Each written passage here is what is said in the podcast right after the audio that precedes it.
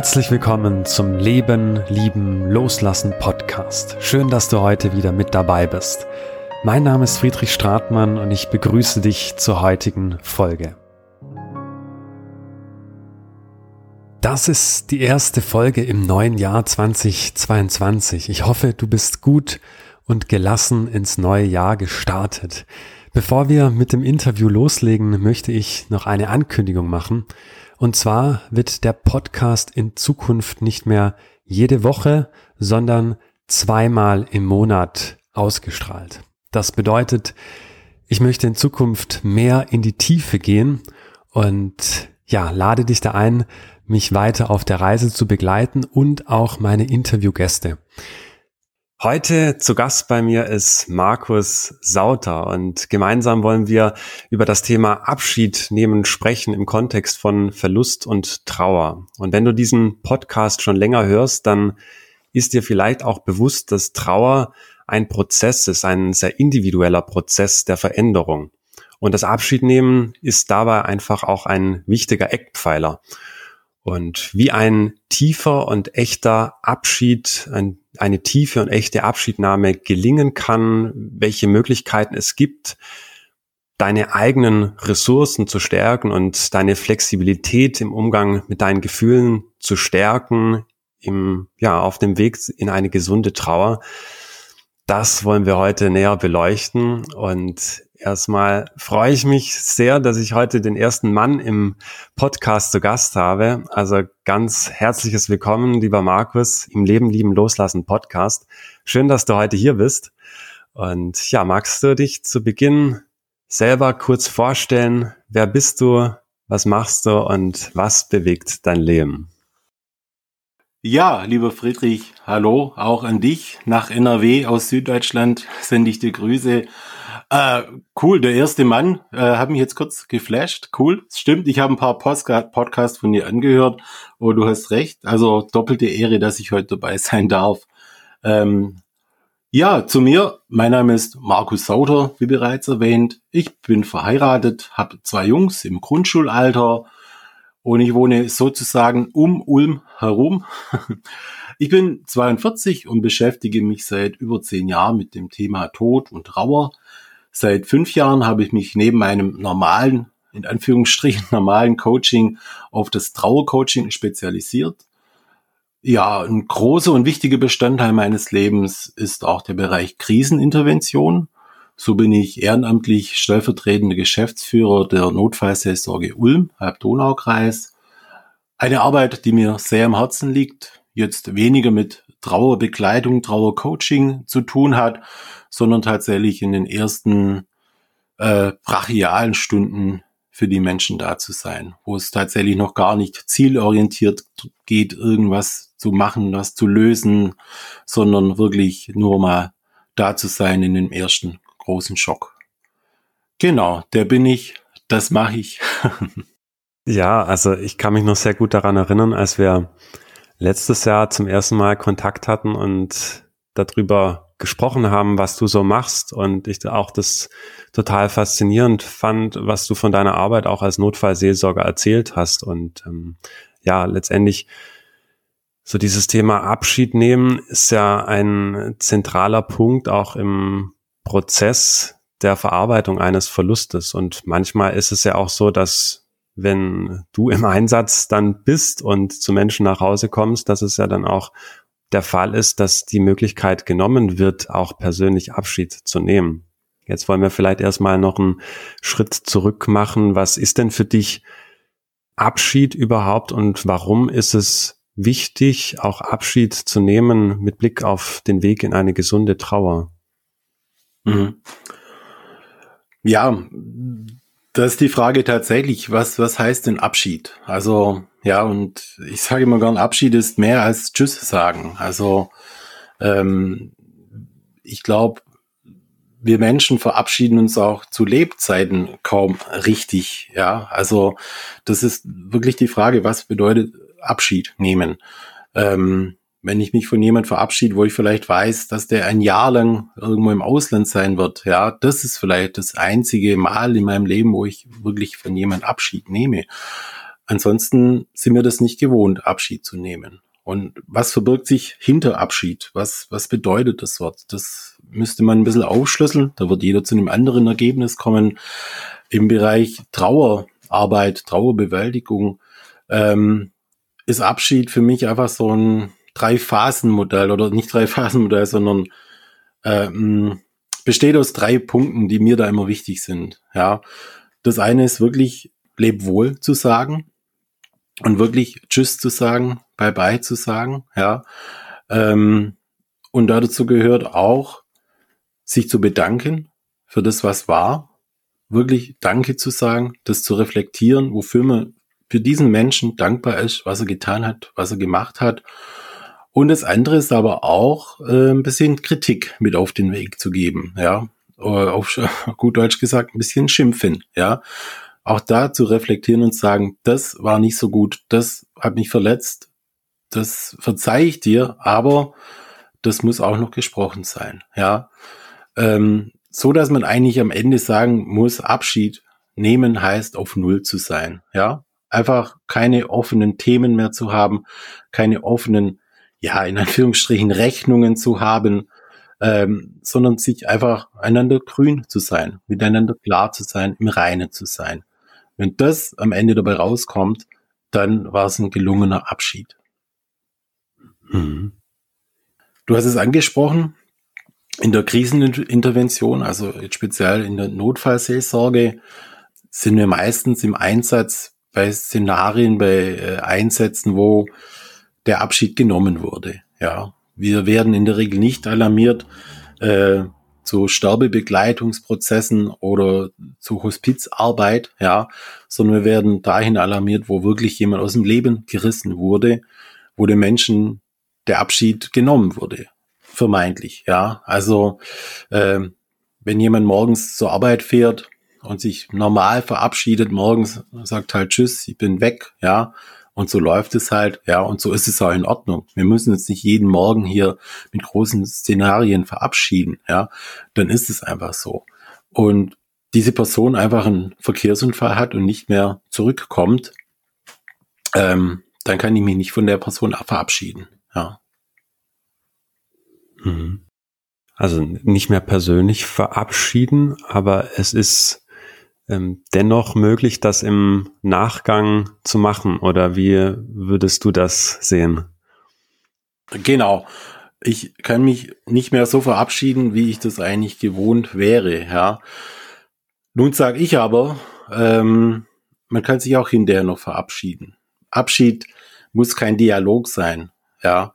Ähm, sowas kann man auch wirklich hinterher noch machen. Und interessanterweise ist es so ein Punkt gewesen, wo ich vor mehreren Jahren zum Trauercoaching gefunden habe. Ja, ich hatte die Notfallseelsorge, die ich schon sehr, sehr lange mache, und ich hatte mein Coaching, das ich auch schon sehr, sehr lange mache. Allerdings war ich da noch nicht auf Trauer spezialisiert und hatte da eben einen Fall von einer jüngeren Dame, deren Mutter schon, ja, im Kindesalter verstorben ist, ja. Und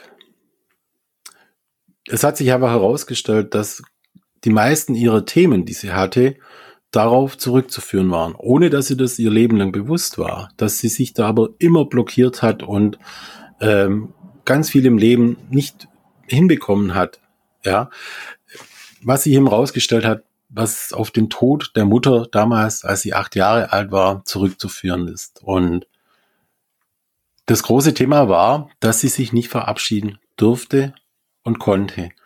Weil damals eben noch eine Zeit war, wo Kinder von sowas ferngehalten wurden, wo Kinder da nicht daran teilnehmen durften, keine Beerdigung mitmachen sollten und auch nicht mehr äh, zu den Verstorbenen durften, sondern einfach tschüss, weg und äh, geht dich nichts an nach diesem Motto. Und dieser Abschied, der ihr damals genommen wurde, der nie stattgefunden hat, hat sie ihr Leben lang unbewusst so belastet, so blockiert in ganz vielen Bereichen. Ja, sei es Beziehung, sei es berufliche Entwicklung. Sie hatte so viele Glaubenssätze in sich. Ähm, ja, und wir haben einen Abschied gemacht. Ja, wir haben im Kopf nochmal alles Revue passieren lassen. Ja, sie durfte sich bei der Mutter beschweren. Sie hat die Mutter beschimpfen dürfen, dass sie sie alleine gelassen hat. Die ganze Wut durfte sein. Ja, sie durfte der Mutter sagen, wofür sie dankbar war. Ja, alles, woran sie sich noch erinnern konnte, hat dort Platz gefunden. Ja, und sie durfte der Mutter einfach Tschüss sagen. Sie durfte Abschied nehmen. Das nach 20 Jahren. Und das nur im Kopf um Abschied zu nehmen, brauche ich nicht unbedingt das Feedback des Gegenübers. Ja, der Abschied findet einfach in meinem Kopf statt. Und wenn ich das da vernünftig mache, dann kommt es auch in meinem Kopf an und löst somit die ganzen Blockaden, die ich dort habe, aufgrund dessen, dass ich mich vielleicht nicht verabschieden konnte. Das bedeutet, Abschied heißt nicht zwingend einen Dialog führen zu müssen. Wenn du davon sprichst, ähm, dass du sagst, der Abschied findet im Kopf statt, ähm, was bedeutet das denn genau? Was steckt da dahinter oder wie setzt sich das dann auch, ich sag mal, in, in der Seele oder in, ich sag mal, im Emotionalen dann auch ab? Also es ist ganz einfach, ähm, ich muss ja Dinge verarbeiten. Ja, ich muss den Tod verarbeiten, ich muss die Trauer ankommen lassen, ich muss die Trauer annehmen. Und das kann ich erst, wenn ich mir bewusst mache, dass es sich um ein reales Ereignis handelt. Wenn ich also im Schock bin, zum Beispiel, ja, und ich verstecke das, was mir passiert ist, ganz weit hinten, ja, und versuche das zu vergraben, dass es nicht mehr, äh, dass es nicht mehr ständig präsent ist, ähm, dann habe ich das vielleicht gut versteckt, aber es ist trotzdem noch da. Aber ich kann es nicht verarbeiten, weil es irgendwo hinten drüben ist als so eine vermeintliche Fantasie vielleicht auch. Ich kann das Ganze nur verarbeiten, was mir passiert ist, wenn es Realität wird. Und das Einfachste, wie Dinge zur Realität werden, die mir passiert sind, ist, indem ich sie ausspreche, indem ich sie formuliere. Ja, das gesprochene Wort von mir wird zur Realität, wenn es dann auch noch gehört wird von jemandem, zum Beispiel von mir als Trauercoach, dann bekommt es eben die Realität, die es benötigt, um bearbeitet, um verarbeitet und angenommen zu werden. Und so ist es eben auch mit dem Abschied. Ja, ich kann mir das alles überlegen, ich kann drüber grübeln, ähm, ich kann mir denken, was ich gerne gesagt hätte. Wenn ich es aber nicht laut gesagt habe, habe ich es auch nie gesagt und kannst somit auch nicht annehmen, kannst nicht verarbeiten und es hat nie stattgefunden. Ja, natürlich, klar, ich kann es sprechen, ich kann es aber auch schreiben. Schreiben ist auch etwas, das äh, äh, Gedanken zur Realität werden lässt. Klar. Also, aber nur sobald Dinge, Gedanken aus meinem Kopf raus dürfen, werden sie zur Realität. Und nur die Realität kann ich begreifen und nur was ich begriffen habe, kann ich auch verarbeiten, bearbeiten und annehmen. Das bedeutet also, weil du es ja eben auch gesagt hast, man muss sich nicht im Dialog zwangsläufig verabschieden. Das heißt, indem ich einfach Dinge ausspreche oder aufschreibe, sie dadurch greifbarer oder real werden, hat es auch schon diesen Effekt, den ich dann ja im, im Dialog auch hätte oder einen, ähnlichen Effekt dann, der eben diese Abschnittnahme möglich macht. Ne?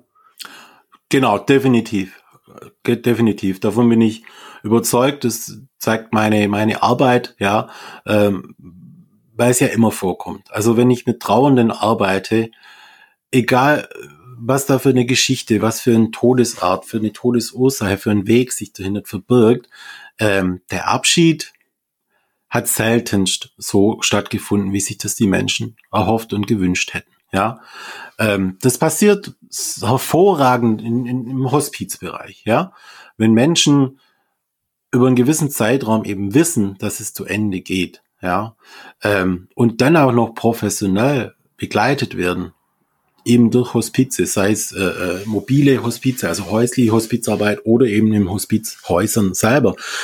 Ähm, da wird hervorragende Arbeit geleistet. Und dort wird auch in dem Thema Abschied natürlich ganz massiv äh, äh, mitgewirkt durch professionelle Unterstützung.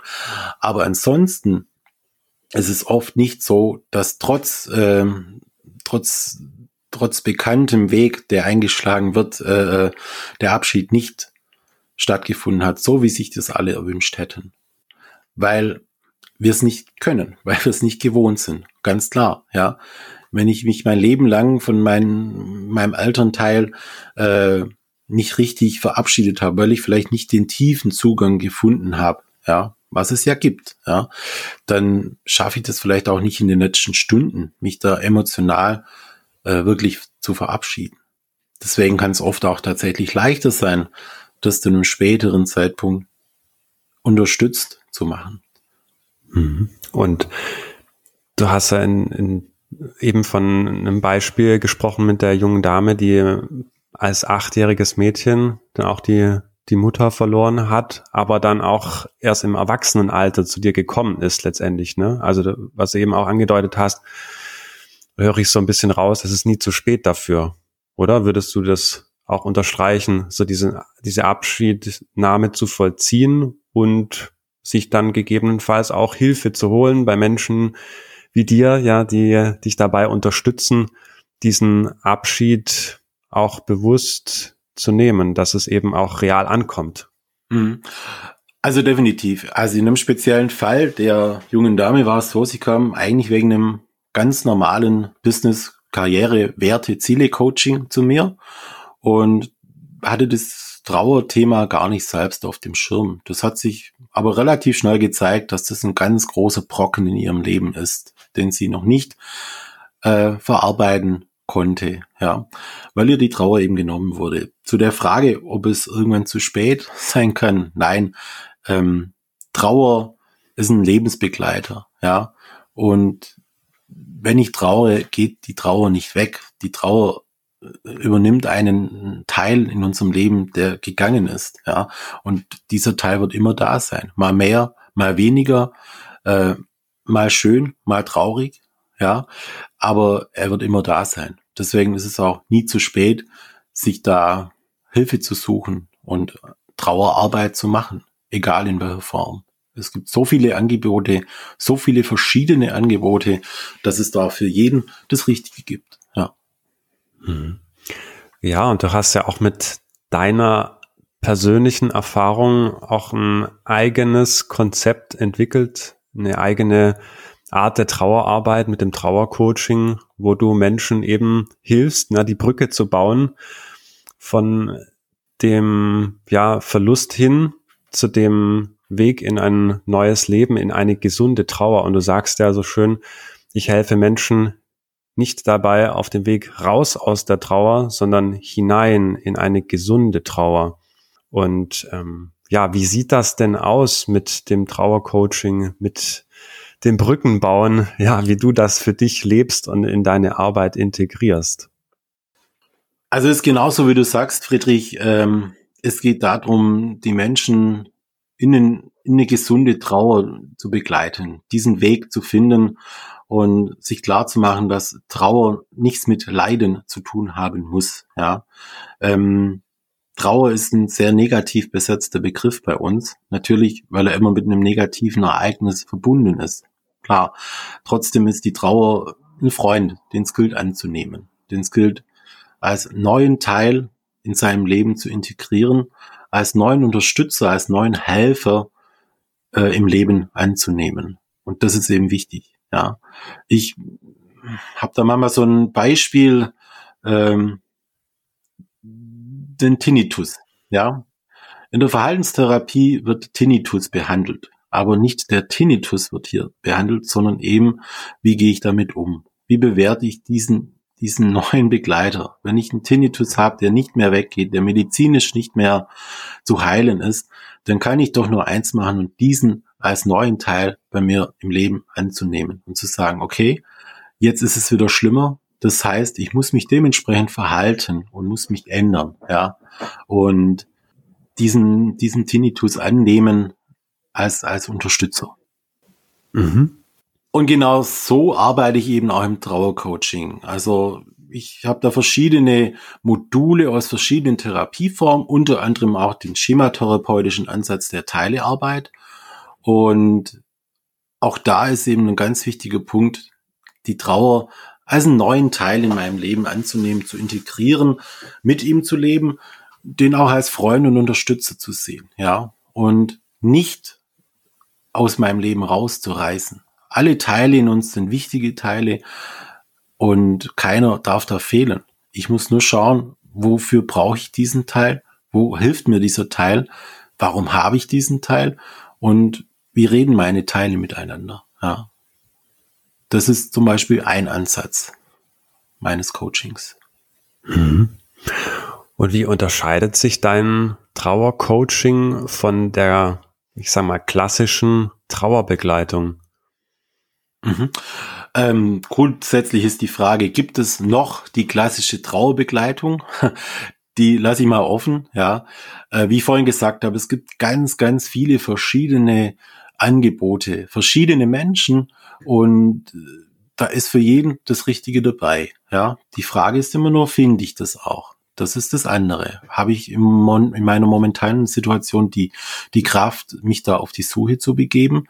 Das ist das größere Thema tatsächlich. Ist aber ein anderes Thema. So, ähm, wir haben verschiedene Angebote, verschiedene Menschen, verschiedene Trauernde, verschiedene Geschichten.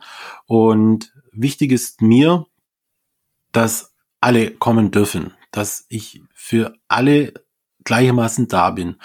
Wie mache ich das? Indem ich neutral bin ich, ich bringe nichts mit, ja. Das habe ich vielleicht auch aus der Notfallseelsorge. Wir kommen da ohne große Hilfsmittel an. Wir sind irgendwo, wir wissen vorher nicht, wo wir landen. Landen wir irgendwo auf dem Feld nach einem Verkehrsunfall oder irgendwo in dem Zug? Landen wir irgendwo im häuslichen Bereich, in einem Schlafzimmer? Äh, wir wissen nicht, was uns erwartet. Wir wissen nicht, wer uns erwartet und deswegen kommen wir da eigentlich völlig neutral und offen, ohne Großhilfsmittel. Das heißt, wir haben keine Bibel dabei, wir haben keine Räucherstäbchen oder Kerzen oder sonstiges dabei. Ja, ähm, wir haben aber alles im Kopf. Und so arbeite ich auch im Trauercoaching. Ich bin neutral. Also bei mir gibt es keine Rituale. Bei mir gibt es tatsächlich keine Kerze oder sonstiges. Äh, es ist auch mein Raum, wo ich das anbiete, ist, ist sehr neutral gehalten, mit wenig Bildern, wenig Einflüssen so dass einfach nur jeder Mensch sich selber dort entfalten kann, ja, und jeder Mensch selber sein darf, wie er ist. Und ich arbeite grundsätzlich nur mit den Ressourcen, die der Mensch mir anbietet. Diese gilt's zu erfragen, diese gilt's rauszufinden, ja.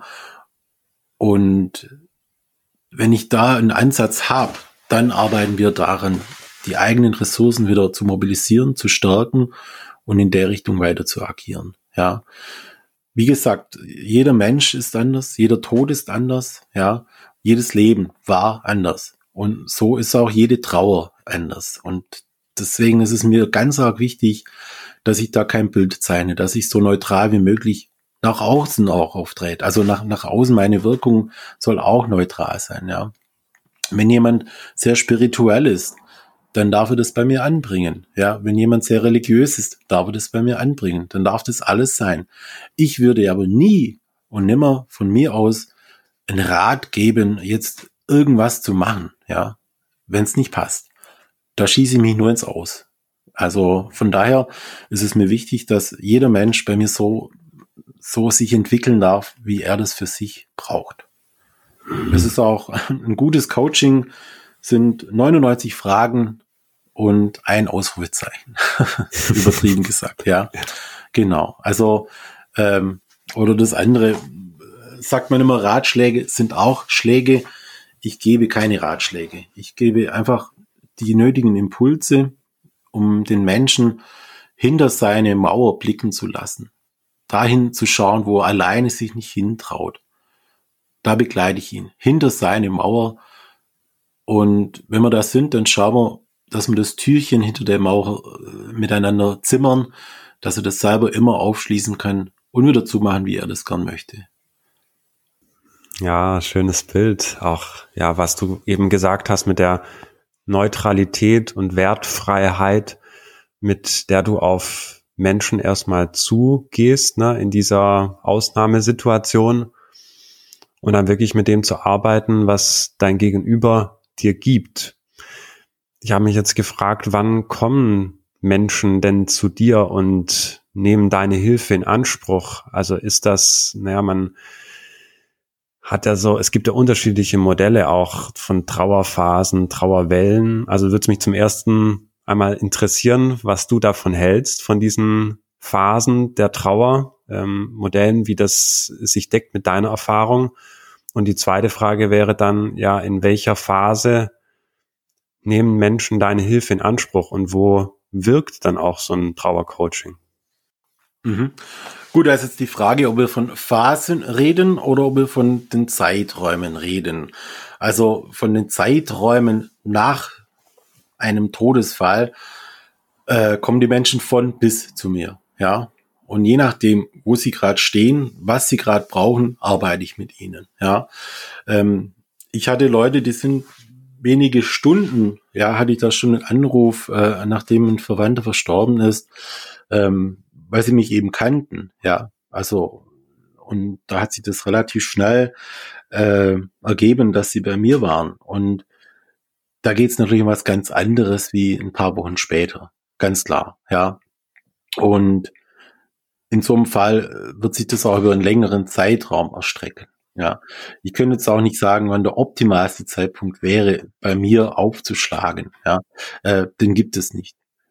Deswegen spielt es keine Rolle, wann jemand kommt, zu welchem Zeitraum nach dem Tod des, des, des Angehörigen betroff, äh, Verwandten oder Freundes, Bekannten, sondern da bin ich ganz offen. Ja, natürlich ist es einfacher, nicht nach 20 Jahren zu kommen, sondern nach ein paar Wochen oder Monaten, ganz klar. Mhm. Zu den Phasen. Ähm, es gibt ja verschiedene Modelle der, Modelle der Trauerphasen. Ähm, ich kenne die. Ich, ich sage, dass es diese Phasen auch gibt. Ich sage aber auch, dass damit sehr viel Unfug getrieben wurde die letzten Jahre und Jahrzehnte. Ja, ähm, wie gesagt, es gibt ganz viele hervorragende Trauerbegleiter äh, äh oder Trauercoaches, Trauerpsychologen, Trauertherapeuten, ähm, die professionell mit diesen Trauerphasen arbeiten. Ja, es gibt aber auch ganz viele äh, Hobbypsychologen, Küchenpsychologen, die auch mit diesen Phasen arbeiten. Und ich habe da eben ganz wilde Geschichten schon gehört, hm, die den Menschen mehr als nicht geholfen haben, sogar eher geschadet haben. Es ist, diese Phasenmodelle, die kommen relativ einfach daher, relativ verständlich, ja, relativ logisch. Was schön ist, was wirklich schön ist. Was aber auch natürlich den Weg zu einem gewissen Missbrauch öffnet. Ähm, und Missbrauch meine jetzt tatsächlich diese Küchenpsychologie, ja. Und wenn, wenn ich dann Dinge höre, wenn Menschen zu mir kommen und sagen, mein Traubegleiter hat gesagt, solange ich nie die Wutphase durchlebt habe, habe ich auch nie richtig getrauert und werde das Thema nie und nimmer erledigt ablegen können dann tut mir das richtig weh, weil es dann Menschen sind, die nach zwei, drei Jahren zu mir den Weg gefunden haben und schon einiges probiert haben, schon viel gemacht haben, ja, in Selbsthilfegruppen waren, bei Trauerbegleitern waren und so weiter. Und solche Glaubenssätze in ihnen dann manifestiert wurden, die ihnen das Leben einfach nur noch schwerer gemacht haben. Die dann bei mir sitzen und sagen, ich habe es versucht, ich kann keine Wut empfinden. Ich bin, ich bin eigentlich gut mit der Sache ich, ich, ich, ich habe keine Wut. Da ist nichts, was mit Wut zu vergleichen wäre. Und da wird auch nichts kommen. Was mache ich falsch? ja. Und ähm, da bin ich kein Fan davon. Das mit den Trauerphasen finde ich ein sehr, sehr hilfreiches Mittel für die Therapeuten, für die Coaches, für die Begleiter selbst, um zu sehen, wo steht denn mein Gegenüber. Ob ich das dann immer kommunizieren muss, das ist das andere. Ja zu sehen, okay, dieser Mensch agiert jetzt gerade so, weil er jetzt in der Wutphase zum Beispiel ist, dann ist es für mich sehr hilfreich, ja. Ähm, ob es für den anderen, das Gegenüber, hilfreich ist, das zu kommunizieren, ja, vielleicht auch, aber die anderen Phasen noch und so und so wird das jetzt kommen, ganz schwierig, ja. Dann verstehen viele Menschen auch nicht das Wort Phase, ja, was vielleicht auch das Falsche ist. Äh, die Phasen kommen immer wieder. Das ist das, was viele nicht verstehen, weil es auch oft falsch kommuniziert wird. Äh, äh, nur weil ich jetzt die Phase X über, überstanden habe, heißt es nicht, dass die in ein paar Wochen nicht wiederkommt. Und auch das wirft dann die Trauernden oft aus dem Konzept, weil sie sagen, hm, ich dachte, die Wutphase habe ich mhm. erlebt, jetzt kommt die schon wieder. Was stimmt mit mir nicht? Was ist mit mir falsch? Und das wiederum ist auch ein sehr, sehr wichtiger Ansatz von meiner Arbeit, die sogenannte Normalisierung. Zu sagen, hey, alles, was passiert, alles, was du denkst, alles, was du fühlst, es ist alles okay. Du bist normal. Es darf alles sein. Ja, es muss nicht sein. Es darf alles sein. Und du bist vollkommen in Ordnung, so wie du bist. Das, was dir passiert ist, es ist nicht in Ordnung. Das ist krass. Das hätte nicht sein dürfen. Aber es ist passiert. Und so wie es dir jetzt damit geht, ist es völlig okay. Hm. Ja, ich glaube, das ist so, so wertvoll, das auch einfach mal zu hören oder dass man einfach weiß, okay, es ist normal, dass ich gerade durch so ein Wechselbad der Gefühle gehe, ne, oder da irgendwie mich heute so fühle und morgen schon wieder ganz anders. Und was du eben auch angesprochen hast mit den Trauerphasen, also sehe ich, sehe ich auch so, dass es, dass es hilft, ne, so den Prozess zu verstehen. Also fand ich auch spannend, was du gesagt hast, also für die Trauerbegleiter oder die Menschen, die einen Trauernden begleiten, zu wissen, okay, es gibt diese Phasen.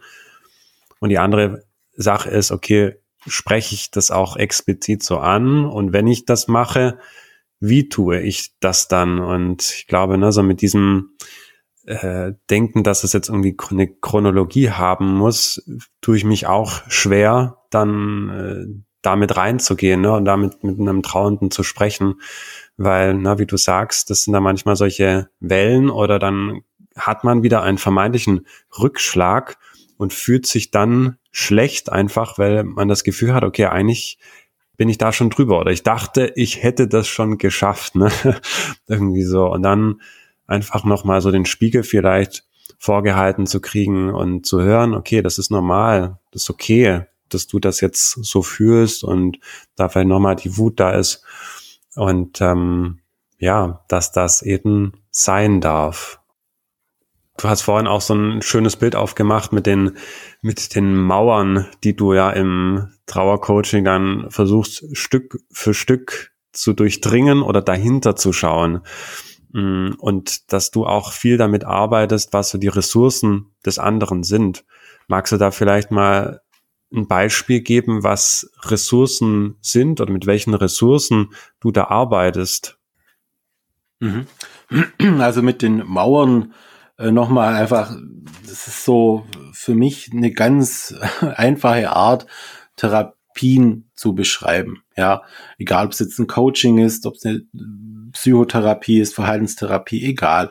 Ähm, letztlich Natürlich gibt es da ganz feine Nuancen und große Unterschiede, ja, aber letztlich geht es doch darum, die Menschen, wie ich vorhin gesagt habe, an die Hand zu nehmen und sie einfach hinter die Fassade zu führen, um auf ihr Thema den Blick raufzuwerfen. Ein Thema, das der rosa Elefant, der im Raum steht, aber keiner sieht ihn, ja, und die Menschen da eben zu nehmen, hinter die Mauer zu schauen und den Weg da, den Blick drauf zu ebnen, ja.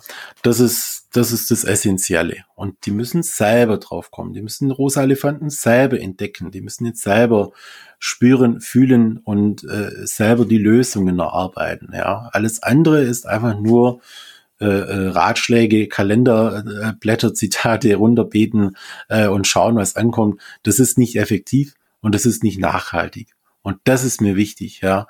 So ein kleines Aha-Erlebnis zu haben, wenn ich einen Artikel lese über Trauer, ja, äh, als Trauernde jetzt. Das ist einfach. Und dann zu sehen, ah, okay, ja, genau, da, da finde ich mich wieder. Das ist das eine. Das andere ist, nachhaltig das mit auf den Weg zu nehmen, dass ich auch morgen noch diese neue Perspektive, diese neue Denkweise habe, ja. Das ist das Wichtige worum es in meinem Coaching geht, gegen Ende hin. Ja, das eine ist, das Thema zu entdecken, auf das Thema raufzuschauen. Ja, das andere ist, nachhaltig damit umzugehen, nachhaltig die neuen Perspektiven auch anzuwenden. Und da geht es eben tatsächlich um die Ressourcen. Äh, ähm, ja, was was, was tut mir gut? Wer tut mir gut? Ja, was hat mir in der Vergangenheit gut getan? Was habe ich vielleicht gerade gar nicht auf dem Schirm? Ja, ähm, was sind die Lebensbereiche, die ich gerade vernachlässige? Ja, es gibt so ein Tool, das nennt sich Circle of Life, das ich eigentlich immer mache. Das habe ich nicht erfunden. Ja, ähm, kann jeder vielleicht googeln. Da werden verschiedene Lebensbereiche aufgezeichnet, die einem wichtig sind, die vielleicht gerade nicht stattfinden. Ja, da kann jemand, der seit 100 Jahren noch nie irgendwo im Urlaub war, kann den Lebensbereich Reisen für sich äh, sagen, äh, äh, aufführen und dann festzustellen, dass er diesen Lebensbereich ja noch nie ausgefüllt hat, obwohl er ihm eigentlich so wichtig ist, ja. Um dann zu sehen, okay, vielleicht ist das jetzt der Zeitpunkt, diesen Lebensbereich anzugehen, ja. Ähm, um die Zukunft zu schauen, Ziele zu haben, Perspektiven zu haben, was ganz wichtig ist, nach vorne zu schauen. Das ist das eine. Das andere ist aber auch nach hinten zu schauen, rückwärts zu schauen. Was hat mir in der Vergangenheit Halt gegeben? Ja, war ich schon mal in einer ähnlichen Situation? Wie bin ich damit umgegangen? Bin ich da vielleicht nicht so optimal damit umgegangen? Was hätte ich damals besser machen können? Dann mache ich es heute besser. Ja, oder habe ich damals schon für mich einen Schlüssel gefunden, der mir jetzt gerade einfach nicht vor Augen ist, ja, äh, ja, okay, damals hatte ich einen ähnlichen Fall, da hat mir Sport geholfen, ja, dann mach doch bitte ein bisschen mehr Sport jetzt in der Situation. Ja, lass dich nicht hängen, schau nach vorne, nimm deine Ressourcen und bleib dran, auch wenn es schwer fällt. Hm. Und die Ziele natürlich auch, ganz wichtig. Genau, dass es eine, eine Perspektive auch gibt. Ne? Also wir sind ja anfangs eingestiegen mit dem Thema Abschied nehmen, also dass es irgendwo auch damit beginnt zu realisieren, okay, da ist etwas da oder ist eine, eine Lücke irgendwo da, da komme ich her, aber dann auch irgendwo daran zu arbeiten, dass es auch weitergeht, so schwer das vielleicht auch erstmal ist, zu realisieren oder sich damit anzufreunden, zu akzeptieren, ja, aber dann auch zu schauen, wo kann es in Zukunft hingehen? Wie kann ein neues Leben aussehen? Wie kann ich mit den bestehenden Ressourcen arbeiten, diese nutzen, um vielleicht, ja, wie du sagst, neue Lebensbereiche auch erstmal zu er erkunden, die davor noch gar nicht auf dem Schirm waren. Ne? Und ähm, ja, das finde ich, finde ich, finde ich spannend, da auf diese Reise zu gehen. Oder ich weiß nicht, wie du das dann erlebst in den Gesprächen, in den Coachings mit Trauernden, inwiefern das dann auch angenommen wird, also so die Brücke geschlagen wird vom Akzeptieren hin zum Neuausrichten auf das, was dann in Zukunft wartet. Wie nimmst du das wahr? Wie, wie gelingt es da, so diesen, diesen Sprung zu schaffen? Ist wahrscheinlich auch immer ganz individuell. Mhm. Genau, also es ist tatsächlich immer ganz individuell und es geht tatsächlich auch drum, mit welchen Menschen habe ich es zu tun, ja. Ähm, was haben die grundsätzlich von vornherein schon mal für ein Mindset zum Leben? Wie, wo kommen sie her? Was ist die Vergangenheit? Was bringen sie schon mit? Ähm, es ist klar, dass ich mit jemand, der, der eine eigene Firma hat, der jeden Tag große Entscheidungen treffen muss, beruflich, ja, wo es um viel geht, um viel Verantwortung geht, der jeden Tag eine maximale Flexibilität an den Tag legen muss, äh, arbeite ich anders mit jemand, der dies in seinem Alltag nicht hat, ja, der nicht große Themen jeden Tag auf dem Tisch liegen hat, der einfach sein Leben führt und damit zufrieden ist und mit einmal so eine große Thematik einschlägt wie eine Bombe, der geht mit sowas komplett anders um. Der hat ganz andere Ressourcen. Der hat eine andere emotionale Flexibilität. Und da gilt es eben emotional, äh, individuell auf die Emotionen einzugehen, ja, und zu schauen, wo, wo, wo soll es hingehen? Was, was ist das Thema? Und was ist das Ziel, was sind die Perspektiven. Und wie ich vorhin schon gesagt habe, da auch mal zu erlauben, sich neue Perspektiven zu suchen, ja, sich erlauben, Freude zu haben, ja, trotz alledem.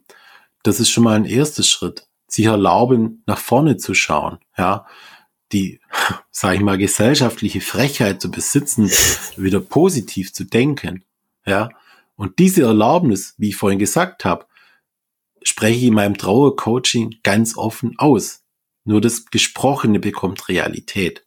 Aber wenn ich das sage, hey, du darfst dir das ruhig erlauben, du darfst jetzt hier auch lachen, ja, wir können jetzt hier auch lachen.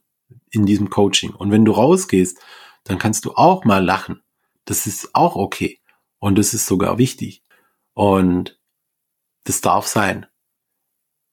Hm. Ja, das ist, glaube ich, auch so ein Schlüsselwort, die Erlaubnis zu bekommen oder sich selbst, denke ich, vor allem das zu erlauben. Ne? Also es hilft auf jeden Fall, wenn jemand anders dir das sagt, okay, du bist so in Ordnung, wie du bist, es ist okay, es darf sein, du hast die Erlaubnis auch wieder zu lachen, positiv zu denken, Freude auch wieder zu empfinden und ähm, für sich selber das auch einfach anzunehmen. Also, weil du vorhin auch davon gesprochen hast, ne, es passiert viel im Kopf, ne, die Gedanken, Glaubenssätze, die uns unsere Realität auch konstruieren. Da ist eben auch über emotionale Flexibilität gesprochen, je nachdem, was da auch für eine Vorerfahrung da ist. Hm, welche Rolle haben denn die Gefühle auch im Trauerprozess und was hilft, da wieder mehr Flexibilität reinzukriegen, dass man nicht irgendwo in einem Gefühl stecken bleibt und gar nicht mehr rauskommt vielleicht, sondern da einfach auch eine Flexibilität, eine Beweglichkeit reinbekommt. Mhm. Mm, also Flexibilität ist jetzt ein relativ weiches Wort, wie der Name schon sagt, äh, dem ich dann oft ein relativ hartes Wort entgegensetze und das ist die Kontrolle. Das ist oft auch ein Thema äh, oder meistens ein Thema, dass die Menschen sagen, ich fühle mich so, ja, als hätte ich die Kontrolle verloren. Ja, ich habe nicht mehr die Kontrolle über mein Leben. Dieser Tod, der mir hier einfach so in mein Leben geplatzt ist, hat mir auch so ein gewisses Urvertrauen genommen. Ja, Urvertrauen in das Leben, in, in, die Liebe, in die Menschen und überhaupt, ja, es ist einfach gestört und ich habe die Kontrolle irgendwie nicht mehr. Ich fühle mich nicht mehr so wohl. Und da ist der erste Schritt, die Kontrolle wieder ein bisschen herzustellen. Und da ist für mich immer ein, ein wichtiges Tool, sind Trauerzeiten. Fixe Trauerzeiten. Zu sagen, okay, ich nehme mir einmal am Tag, einmal die Woche, wie auch immer, ja, äh, nehme ich mir die Zeit ganz bewusst und geplant für 30 Minuten zu trauern. Da ziehe ich mich zurück, da gehe ich an einen Ort, wo ich trauern kann. Das kann der Friedhof sein, das kann irgendwo im Wald sein, das kann bei mir im Wohnzimmer sein, wo auch immer. Ähm, da kann ich ein Lied hören, da kann ich ein Buch lesen, da kann ich ein Fotoalbum mitnehmen. Da ist alles okay und da gehe ich rein in die Trauer, ganz bewusst, ja. Und ich gehe ganz bewusst auch wieder raus aus der Trauer. Ja, da bekommen die Leute von mir so kleine kleine Tools, sage ich mal, wie sie sich da auch wieder rausholen können. Ja, so kleine Anker, so kleine Trigger, dass sie nicht zu tief reingehen oder nicht mehr rausfinden oder ja, man findet immer raus. Das ist das eine. Das andere ist die Angst, zu tief reinzukommen. Dafür eben gibt's so kleine Tools, um die Angst zu nehmen, zu tief in die Trauer zu stürzen. Und das gibt den Menschen wieder die Kontrolle. Weil wenn ich vorher intensiv getrauert habe und gehe eine Stunde später zum Einkaufen, klar werde ich da getriggert. Klar können da Dinge kommen, da laufe ich an dem Lieblingspudding von meinem verstorbenen Partner vorbei, äh, was auch immer. Und ich falle jedoch nicht mehr so tief rein. Und umso mehr ich das mache, umso bewusster ich das mache, umso mehr bekomme ich wieder die Kontrolle über mich und über meinen neuen Freund die Trauer, der jetzt Teil in meinem Leben ist, der einfach kontrolliert werden möchte, ja. Und durch diese Kontrolle werde ich wieder Herr über meine Sinne, über meine Emotionen, über meine Situation und kann somit eine eigene emotionale Flexibilität drüber streuen, sozusagen. Mhm. Also es ist ja in gewisser Weise dann auch so, dass du ja mit Routinen oder ja Ankern arbeitest, die dich zum einen in die Trauer bewusst reinführen, wo du dem ganzen Raum gibst, zu bestimmten Zeiten am Tag in der Woche. Und zum anderen hast du eben auch Anker, die dich wieder rausholen. Sind das dann Anker, die dich rausholen aus diesen bestimmten Trauerzeiten oder sind es auch Anker, die dich ja normal im Alltag immer wieder in einen gewünschten Zustand bringen? Also ist das dann so, oder wie würdest du das beschreiben? Oder hast du da ein Beispiel, wie so ein Anker aussehen kann? Mhm. Also wie gesagt, das ist nur ein Beispiel. Ähm, ich gehe mal vielleicht aus der Trauer raus, ja, vielleicht ein, ein Bereich, den jeder, jeder kennt, ja.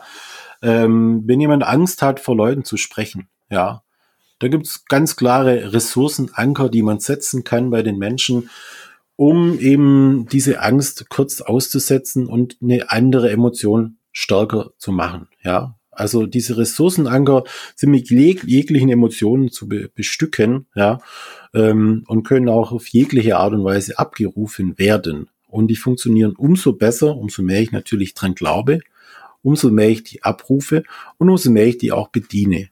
Wenn ich also einen, einen entspannten Anker haben möchte, dann sollte ich den auch mal auslösen in, dem, in der Situation, wo ich entspannt bin, um dann in einer unentspannten Situation diesen Anker auch wirklich effektiver zu machen. Ja.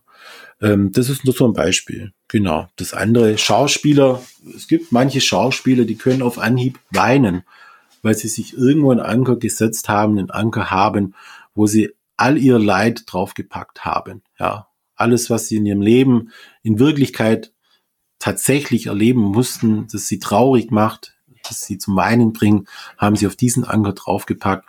Und somit gibt es tatsächlich Schauspieler, die auf Anhieb mit diesem Anker echte Tränen vergießen können. Ja. Mhm. Und es geht in alle Richtungen. Ich brauche bei der Trauer meistens keine Anker, keine Trigger, die mich traurig machen. Die habe ich überall, ja. Die, die gibt's einfach. Ähm, ich brauche eher die, die Anker, die mich wieder ein bisschen neutralisieren. Hm. Und es ist ja schön zu wissen, dass es sowas gibt, dass es möglich ist, eben auch das zu, zu shiften, eigentlich ja auch in, in jedem Moment. Die Frage ist, na, glaubst du daran? Und wie sehr möchtest du es wirklich dann, ja, in der Situation auch rauszukommen? Du hast eben auch, ja, davon gesprochen, ja, der, der Glaube daran ist wichtig, dass das wirkt oder dass es so sein wird. Welche Rolle spielt denn auch der Glaube die Religion oder auch Spiritualität aus deiner Sicht im Trauerprozess oder im Umgang mit der Trauer? Ja, wie im Leben auch. Für die einen ganz, ganz großer, für die einen gar keiner. Ja. Für die anderen wiederum, wo Religion vorher überhaupt keine Rolle gespielt hat, wird sie auf einmal ganz arg wichtig. Für die anderen, die sehr religiös waren, verlieren ihren Glauben. Ja. Ähm, da sind wir wieder bei den Ressourcen. Ja, also Glaube, Religion ist einfach eine Ressource. Und wenn ich Menschen habe, die vorher sehr, sehr christlich waren, sehr religiös waren ähm, und sich da abgewandt haben, dann wird von mir auf jeden Fall auch ein Impuls in die Richtung gehen, sich dem wieder zu widmen, ja, sich wieder der Gemeinde anzuschließen, ja, sich wieder ihrem Glauben hinzugeben, ja, um da wieder Halt zu finden, weil es ja vorher Halt gegeben hat, ja. Und grundsätzlich ist es ja in der Kirche nicht nur jetzt der Glaube an Gott, es ist ja auch wirklich die Gemeinschaft, die dort stattfindet, ja. Also die Kirchen machen ja da auch sehr, sehr viel, was Trauercafés angeht, was äh, Trauerbegleitung angeht, ja. Und auch oft der Pfarrer, der dann vielleicht ins Haus kommt nach einer äh, nach einem Todesfall, um eine Beerdigung zu besprechen, ja. Ähm, ist ja vergleichbar vielleicht mit deinem äh, Job als Trauerredner. Da einfach jemand von außen zu haben, dem man einfach mal erzählen kann, der einfach zuhört, ja, wie, wie, wie heilsam sowas schon auch sein kann, ja. Der da nicht involviert ist, dass mit einer gewissen professionellen Distanz da ist, ja, und ja, mega wichtig, mega gut. Mhm. Und das ist das eine mit der Religion, ja. Die Spiritualität an sich, wie gesagt, meine, meine Gedankenwelt spielt da überhaupt keine Rolle, ja. Und wenn sich jemand von dem Medium beraten möchte und dahin gehen möchte, äh, dann soll er das bitte unbedingt machen. Und was ich davon halte oder denke, das ist da überhaupt nicht Thema. Also ich als Person spiele in meinem Coaching 0,0 Rolle. Hm. Ja, also, ja, du, du bist da. Das ist ja eigentlich auch ein, ein großer Teil, ne? So sehr man das vielleicht selber ähm, ja, also sehr man sich selber da in den Hintergrund stellt, aber letztendlich gibst du ja den Raum. Ne? So erlebe ich das ja auch bei den bei den Vorgesprächen für eine Trauerfeier. Ich habe auch so dieses Gefühl, dann, ja, ich mache gar nicht viel. Ich stelle Fragen oder meistens ähm, reden die Angehörigen auch sehr viel von sich selbst, ja. Und ähm, ich habe gar nicht so sehr dieses Gefühl, okay, ich habe jetzt groß was gemacht, aber trotzdem ist da eine große Dankbarkeit da, wenn man einmal einfach diesen Raum eröffnet. Und ich glaube, es ist eben ähm, ja schön, dass es da Menschen gibt wie dich, die da diese Räume schaffen, diese Räume öffnen, wo dann auch der andere oder die andere das Gefühl hat, so hey, hier darf ich sein, wie ich bin, hier werde ich neutral, wertfrei angenommen, hier kann ich ja meinem, meinem Glauben halt finden, in der Spiritualität, in sonstigen Ressourcen, die da einfach da sind, dass ihr da quasi auf, ja, auch auf Schatzsuche geht, ne, so ihr, ihr grabt und schaut, was sind da für Ressourcen, für Schätze, die man heben kann, die dann auch helfen, den Weg weiter zu gehen. Vielleicht abschließend noch die Frage, wenn wir haben jetzt viel gesprochen über das Thema ja, Abschied neben Trauern in akuten Fällen. Hm, Trauer ist ja auch etwas, was uns an unterschiedlichen Stellen begegnet, nicht nur wenn es ein Todesfall ist, sondern ja, es gibt auch andere Verluste, Grenzerfahrungen, die uns im Leben, die jeden irgendwo im Leben begegnen. Gibt es etwas aus deiner Sicht, was wir tun können, um ja, ich sag mal, präventiv unsere Ressourcen zu stärken, dass wenn der Fall kommt, dass wir da, ja, gewappnet sind, beziehungsweise es uns leichter fällt, damit konstruktiv umzugehen. Ja, ähm, das Thema Resilienz auch natürlich, ne, ganz, ganz wichtig äh, und heutzutage auch ein großes Thema überall. Ähm, ganz klar, was ich immer empfehle, sich ein paar Fragen zu stellen und da die Antworten vorher zu finden. Ja, wenn ich die Antworten auf diese Fragen vorher habe und in der Situation für mich sozusagen ziehen kann, tue ich mir leichter, mit Krisen umzugehen. Das eine ist einfach, was tut mir gut? Das andere ist, wer tut mir gut? Das dritte ist, wofür mache ich das, was ich mache? Wofür stehe ich? Werte, ja. Und diese Fragen sich vorher einfach zu beantworten und diese Antworten dann in der Krise zu haben, das ist wirklich essentiell wichtig, ja. Einfach zu wissen, hey, es ist so logisch, aber oft vergessen es die Menschen, wenn sie in eine Krise geraten, ja. Vergessen einfach, mir tut's gut, Sport zu machen. Oder mir tut's gut, mich mit Freunden zu treffen, zu kochen oder was auch immer. Das tut mir gut. Musik machen, was auch immer, ja. Ähm, das hört sich so lapidar an, aber die Leute vergessen das in der Krise. Und diese Antwort deswegen mitzunehmen, ja.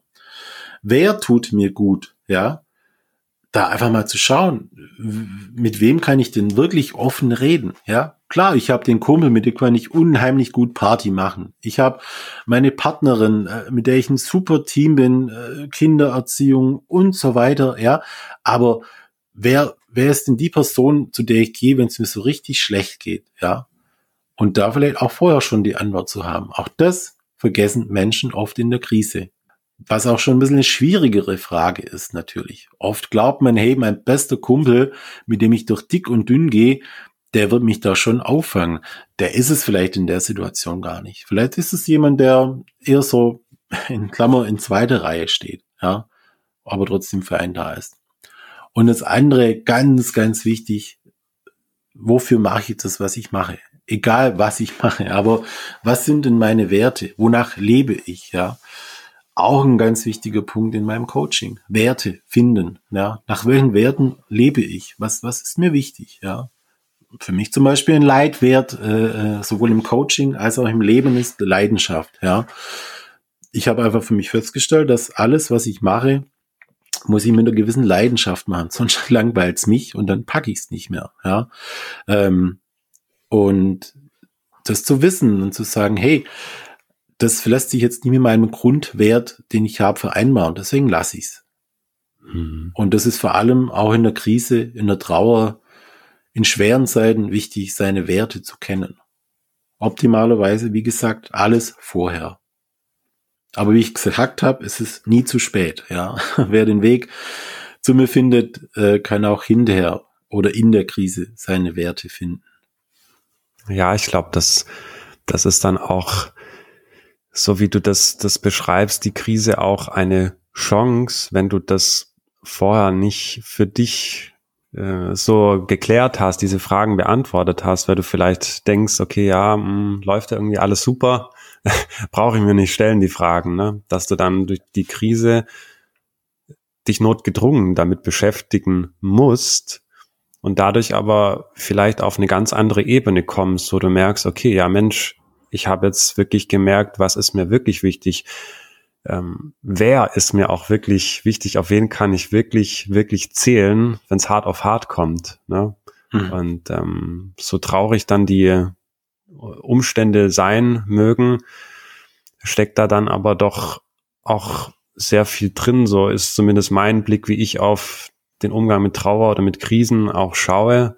Ne, also wenn ich da auf meine eigene Geschichte auch blicke, wie ich da auch die Erfahrung gemacht habe, dann ähm, bestärkt mich das da einfach auch mit diesem Urvertrauen, von dem du auch vorhin gesprochen hast, ne, mit diesem Urvertrauen da reinzugehen. Und ähm, ja, das ist schön, wenn, wenn es dann auch Menschen gibt, die äh, dann auch in dieses Vertrauen wiederfinden, das vielleicht verloren gegangen ist mit einem Abschied, mit einem Verlust und sie danach doch vielleicht sogar noch stärker zurückkommen und ja, ihre Werte sich bewusst sind, ihre Ressourcen und damit letztendlich auch ihr Leben ja sinnvoll irgendwo gestalten und neu, neu ausrichten. Hm. Gerade auch vielleicht nochmal auf die Werte einzugehen. Also vor allem, wenn, wenn äh, ein Elternteil stirbt, sind die Werte auf einmal ganz präsent. Berichten viele, kann ich auch selber so bestätigen. Ähm, was für Werte einem so das Elternhaus mitgegeben hat. Die stehen da auf einmal wieder ganz vorne und man hat sie auf einmal präsent Dinge, die man nie auf dem Schirm hatte, die so ganz, ganz weit hinten waren. Auf einmal sind so Werte, Thematiken ganz, ganz präsent und ganz weit vorne, ja. Und da sortiert sich auch oft was Neues. Also dieses, dieses wirkliche Abschneiden, Durchschneiden der Nabelschnur und auf einmal ist man wirklich allein. Die Eltern sind nicht mehr da oder ein Elternteil ist nicht mehr da. Da spielen die Werte eine ganz, ganz große Rolle auf einmal. Auch immer sehr interessant. Hm, hm. Ja, sind die, die Werte auch so ein, so ein Anker, den man dann auch setzen kann oder sich bewusst werden kann durch, ähm, durch solche Situationen eben dann, ne? Und wie es dann einem auch hilft, wirklich da rauszukommen, sich rauszuziehen und naja, mit, mit einer neuen Perspektive in die Zukunft zu schauen. Ne? Genau. Ja, Markus, ich glaube, wir haben wir haben einiges abgegrast. also ich, ich fand das total schön, mit, mit, mich mit dir zu unterhalten und was da jetzt auch an Themen zusammengekommen ist, an Tiefe auch. Und ähm, also erstmal danke dir für deine Zeit und die wertvollen Impulse. Und bevor ich dir auch noch ein Schlusswort ähm, überlasse und das Wort nochmal an dich übergebe, habe ich noch eine Frage, die ich zum Abschluss gerne meinen Interviewgästen stelle. Und zwar, welche drei Symbole repräsentieren dich oder stehen für dich? Okay. Ich habe ja deine Podcast gehört und hätte damit rechnen können, dass du mir die Frage stellst. ähm, ich würde sagen, als Coach tatsächlich mein Logo, als Trauercoach die Brücke, weil ich mich gerne als Brückenbauer sehe, auch sonst im Leben. Dann fällt mir so spontan ein, einfach ein Ball, weil meine Kinder und mein inneres Kind immer eine große Rolle spielen. Ich will mir das nicht nehmen lassen, trotz allem, was ich so äh, in meinem Leben so mitbekomme, dass ich mir die, die kindliche Freude, das Verspielte, das möchte ich mir nicht nehmen lassen. Also ich will immer noch ein Kindskopf sein, der ich tatsächlich auch bin. Und da habe ich jetzt einfach mal den Ball genommen als Beispiel. Und das andere ist, hm, einfach ein, Glas Wein. Weil ich bin jetzt kein großer Weintrinker, aber es äh, steht für mich einfach für Genuss, für Entspannung, für Zeit für sich haben, was einfach auch ganz arg wichtig ist. Also Brücke, Ball, Glas Wein. Glas Wein. Ja, sehr schön. Was da aus der Intuition spontan hochkommt. Also finde ich immer wieder schön zu, schön zu hören. Ja, damit sind wir am Ende des Gesprächs. Ich äh, übergebe dir gerne nochmal das Wort. Gibt es etwas, was du abschließend noch den Hörerinnen und Hörern mitgeben magst? Ich möchte mich bei dir vor allem bedanken für die Einladung nochmals und für das tolle Gespräch, dass du mich so gut abgeholt hast. ähm, ich möchte aber nur nochmal das, was ich vorhin gesagt habe, sagen. Wer jetzt hier draußen vielleicht zuhört und gerade in einer Trauersituation ist, du bist vollkommen okay, so wie du bist, bist du okay und alles, was du denkst, fühlst und machst, ist okay das ist mir einfach so wichtig, dass die Menschen das wissen. Und lass dir nichts anderes sagen, es ist schon okay. Ja, das war das Interview mit Markus Sauter rund um das Thema Abschied nehmen und den gesunden Umgang mit Trauer. Wir haben in unserem Gespräch viel auch über das Thema Ressourcen gesprochen und ich freue mich, wenn dieser Podcast auch eine wertvolle Ressource für dich ist, wo du wertvolle Impulse für dich und deinen individuellen Umgang mit Trauer und Krise finden kannst. Wenn du mehr über Markus erfahren möchtest, schau gern in der Podcast-Beschreibung. Du findest ihn auf seiner Website trauercoaching.com und auch bei Facebook und Instagram ist er mit Profilen vertreten. Wenn dir diese Folge gefallen hat, dann teile sie gerne auch mit deinem Umfeld, sodass diese Impulse noch mehr Menschen da draußen erreichen und ja, ich freue mich, wenn wir uns in der nächsten Folge wiederhören und du wieder einschaltest und deine Ressourcen auch mit diesem Podcast stärkst. Bis dahin wünsche ich dir alles, alles Liebe. Es ist schön, dass es dich gibt. Dein Friedrich.